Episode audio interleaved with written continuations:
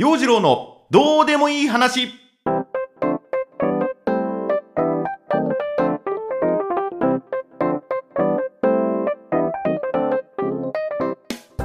今週もスタートです。陽次郎のどうでもいい話。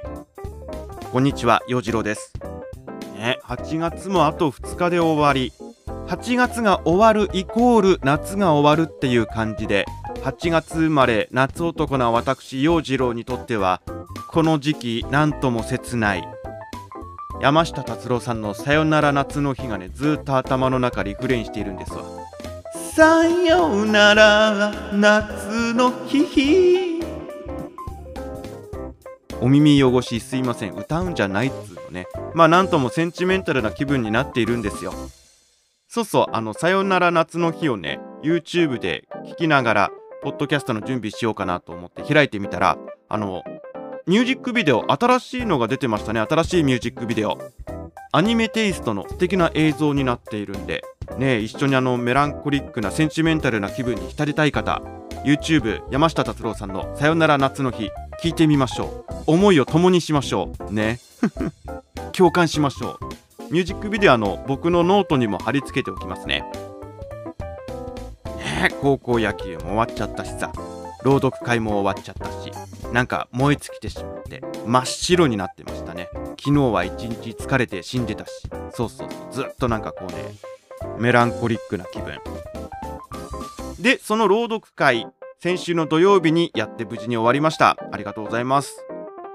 当日まあ人数制限はあったんですけどもねお客さんにも来てもらいましたし今回はピアノとのコラボレーションということでうん私も読みながらどっぷりとその怖い話物語世界に浸ることができました。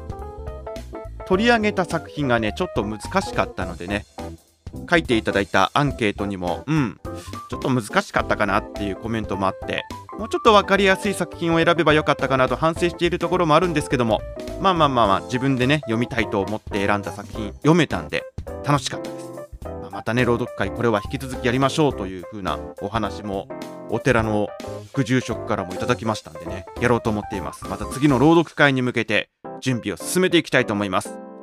今回参加してくれた皆さんねお寺さん演者の皆さんご協力本当にありがとうございました。陽次郎のどうでもいい話。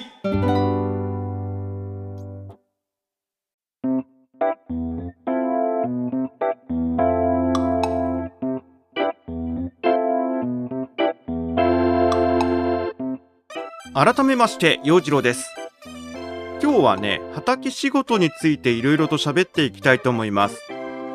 夏野菜の収穫がまあ落ち着いてきましてねこれから冬野菜の収穫に向けて秋植えの野菜いろいろチャレンジしていきたいと思うんですが今日のお話は今年の夏の失敗です。まあ今ねセンチメンタルメランコリックな気分に浸っているんだけれどもこのまま上がることなく、えー反省会をしてね。なんか今日は喋りながら浮上のきっかけをつかんでいきたいと思っています。今年育てた夏野菜、まあ、トマトピーマンナスオクラ枝豆。あと今大きくなっているのを待っているのがナスとかぼちゃ。ナスは秋ナスもいけるかなと思ってね様子見ています。そして収穫期を迎えているのがブドウあとまあ植わっているだけなんですけども柿の木とイチジクの木があるんで柿とイチジクまあもう少し秋が深まってくると楽しめるかな。うんでもイチジクはカラスに食われてしまうんだろうなと思いながらね。まあ時々畑のそういった柿の木やイチジクの木も眺めています。柿ね今年もねたくさん取れたらいいなと思ってるんだけども個人的にあの僕柿のぬるっとしたところが苦手なもんでしてはい。あの柿は農園参加してくださっているね、えー皆さんで楽しんでもらおうと思っているんで、まあ、喜んでもらえたらいいなと思いながら様子を見守っています。で、まあ、先に今年まあまあまあうまくいったんじゃないのかなと思うのがミニトマトです。アイコという品種。ちょっと高級なミニトマトになるのかな。種もね他のミニトマトの種と比べると若干高めなんですがそのアイコというのを育ててみるの初チャレンジです。チャレンジしてみました。これたくさん取れました。毎日毎日アイコ食べてました。アイコラブですね。はい。アイコみたいな感じのね、えー また妄想を広げ始めましたけれども。ミニトマトアイコはうまくいった。ただねあの大玉のトマトともう一種類ねミニトマト植えたんですがこれがねお盆の頃の大雨で畝が水浸しになってしまってねこう実が割れちゃったんですよねトマトはそんなに水やりをしなくてもいいなんていう風な話も聞いていたので、うん、あのトマトって非常にあの乾燥した地域というかね雨の降らない地域でもよく育つっていう風な品種なのでああこれ水やりに行かなくていいかなって考えていたのが甘かったね水与えすぎも問題なんだけどもそういった意味では水はけを良くしておかなきゃならん排水も必要。残念。まあまあまあ美味しくできたのもねいくつかあったんですけどももうちょっとね気持ち的にはたくさん取れたらよかったなと思ってました。あとねナスピーマンはなかなかのが取れましたね。うん。でもねこれナスピーマン最初種から育てようと思って苗作ろうと思ってたんだけどもその種が全然芽を出さなくって結局あの種苗屋さんでね苗を買ってきて植えた。売られている苗ってやっぱ素晴らしいね。いいですね。プロの農家さんが育てている苗なんで畑に植え替えてもまあまずまず間違いなく大きくなる。ね。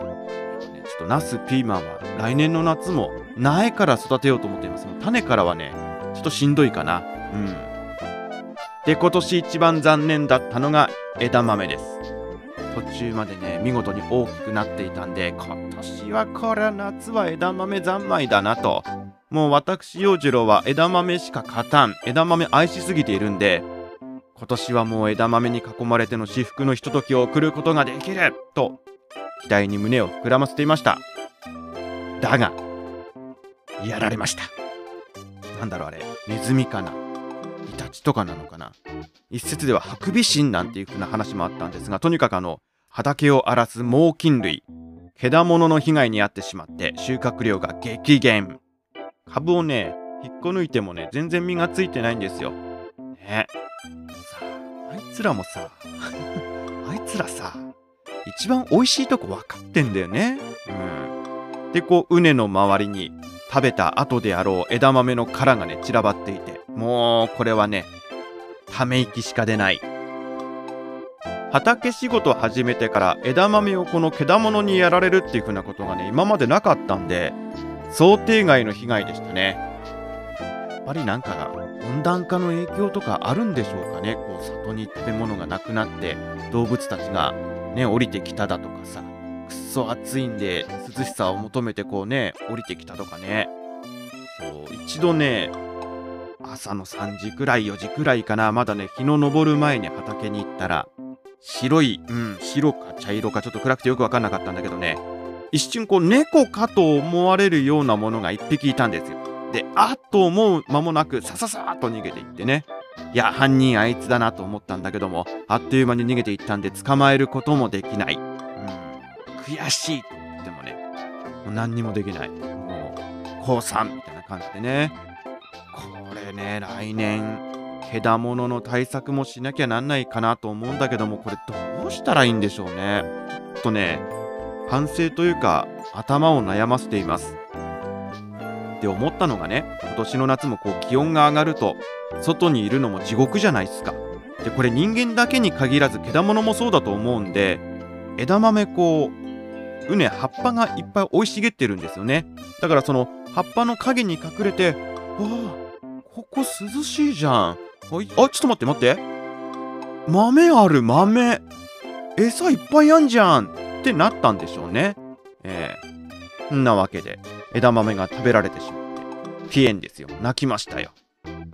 しかもね今年あのグレードの高い品種の枝豆の苗をいただいていたんでそれ植えてみたんだけども結局そのこれはねいい豆なんだよこれはうまい豆なんだよっていうグレードの高い枝豆の美味しさどんなものだか分からずじまいでした。あともう一個。もう一個でもねえな。いっぱいあるんだよな。ぶどうぶどうです。巨峰を育ててるんだけどもぶどうはね昨年の秋の収穫を終えてからいろいろこう剪定したり何のかのとね今年の収穫に向けて準備していたんですがブドウの木がね2本うちあるんですよ。ビニールハウスの中にあって。で今年の冬の大雪でハウスに穴が開いてしまった。まあ穴っていうものじゃないですね。もうハウスがほぼ壊れてしまったっていう状態。でその修理をしたのが今年の夏前でまあ言ってしまえばその間ずっとブドウの木が雨ざらしになっていた。これがね良くなかったね。あのブドウもなんかあまり湿気が多すぎると水分が多すぎるとダメみたいなね。なんか繊細ちゃんなんですよブドウの木も。まあ他にもね殺菌や消毒が足りてなかったとかね。ハウスの中夏場が暑すぎるんであの危険だと思ってね。できればハウス行きたくないなと思ってね。僕個人的にブドウの手入れを怠っていたっていうのも原因なんですがいろいろ問題はあるんだけれどもこれも反省。来年リベンジしたいと思います。ね、オクラも今年大きくならなかったな。肥料足りなかったのかな。原因よくわかんないんだけれどもなかなか芽が出てこなかった。うん。畑仕事して思うことなんだけれども去年うまくいったからといって今年うまくいくとは限らない。自然相手なので何が起こるかわからない。そして失敗したなぁと思ってもやり直しがなかなか効かない。よし次こそはと思ってみても1年待たなきゃなんないっていうのがねあってね。その辺本当にこう世の中の農家さんは大変だなぁと思うわけであって。うん。ね大変ですね。大変ですね。はい。そんなブドウ今年はですね八雲百貨店の館長モグさんにもね勝手に送りつけたりもしてモグさんいつもあのコーヒーをくれてるんでねあのお返しにたまにはお返ししようと思ってブドウを送ったんですがその私が勝手に送りつけたブドウについてモグさんのブログにも感想が書かれてありましたのでぜひあのそちらも読んでみてください。そんな私今週は晴れの日をめがけて畑の準備をしていきたいと思います。これからのシーズンはですね何をするかっていうとえー、鶏粉牛粉を畑にまきます、まあ、肥料ですね。はい。それで畑の準備をするんですが鶏粉牛粉まみれになってしまうと思うんです今週。ね。もし今週私に会う方匂っていたらそれとなくオブラートに包んで匂いますよと教えてください。